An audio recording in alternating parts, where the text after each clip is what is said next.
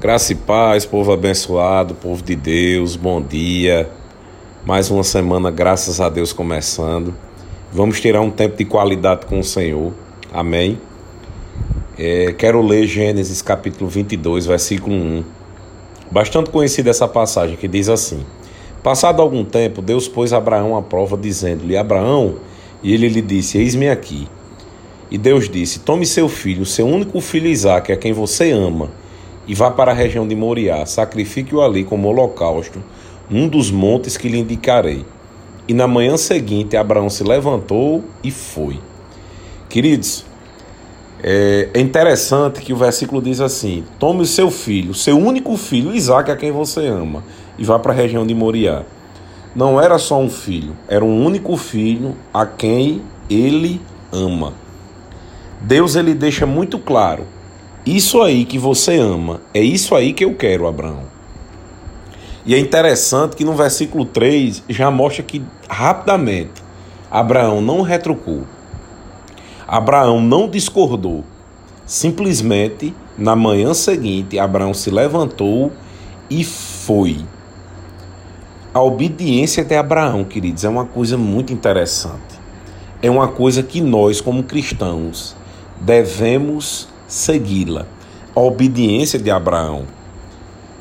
Como é interessante o quanto Abraão amava seu único filho Isaac, um filho de promessa, um filho que ele teve na velhice, uma coisa que ele passou tantos anos querendo, e Deus disse: Me dá. E ele não discute com Deus. No versículo 9 diz: Quando chegaram ao lugar que Deus lhe havia indicado, Abraão construiu um altar e sobre ele arrumou a lenha, seu filho Isaque, e o colocou sobre o altar em cima da lenha.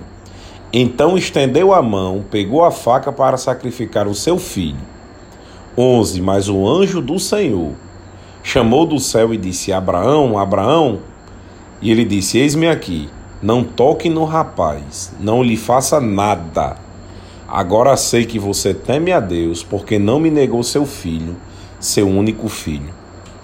Abraão não discute, ele é obediente, mas ele ia até o final no que Deus mandou. Nós não devemos, queridos, perguntar certas coisas a Deus, por que ele tirou isso ou por que ele quer aquilo. Porque Deus sabe o que é o melhor para cada um de nós. E não tem nada que você possa discutir com Deus, que você possa ganhar em argumento com Ele, porque Ele vê o nosso futuro muito melhor do que nós conseguimos enxergar o nosso presente. No versículo 15 diz: Pela segunda vez o anjo do Senhor chamou Abraão e disse: Juro por mim mesmo que por ter feito o que fez, não me negando seu filho, esteja certo de que o abençoarei e farei seus descendentes tão numerosos como as estrelas do céu e como a areia das praias do mar. Sua descendência conquistará as cidades dos que lhe forem inimigos. A obediência, ela traz recompensa e ela nos leva a níveis maiores. Queridos, nós precisamos ser obedientes para desfrutarmos um nível de intimidade com Deus muito maior. Nós precisamos estar dispostos a entregar na mão de Deus aquilo que é mais precioso nas nossas vidas. Seja o nosso trabalho, seja um carro, seja um dinheiro guardado, por exemplo, tudo aquilo que for de mais íntimo, tudo aquilo que for de mais precioso, nós precisamos deixá-los à disposição de Deus, porque Ele sabe o que é melhor. Porque Abraão ofereceu seu filho Isaque, Deus lhe deu a promessa de que ele teria filhos muito mais numerosos. E até hoje nós somos abençoados pela obediência de Abraão. A nossa obediência hoje vai nos trazer bênçãos e prosperidade amanhã. Experimenta ser obediente, conversar a Deus, entregar a Deus toda a sua vida, é o que você tem de mais precioso. E tenha certeza que o melhor vai acontecer. Amém? Vamos orar. Pai, eu quero te agradecer por mais uma semana que começa, Senhor. E eu quero, Pai, entregar nas tuas mãos aquilo que for mais precioso, Senhor.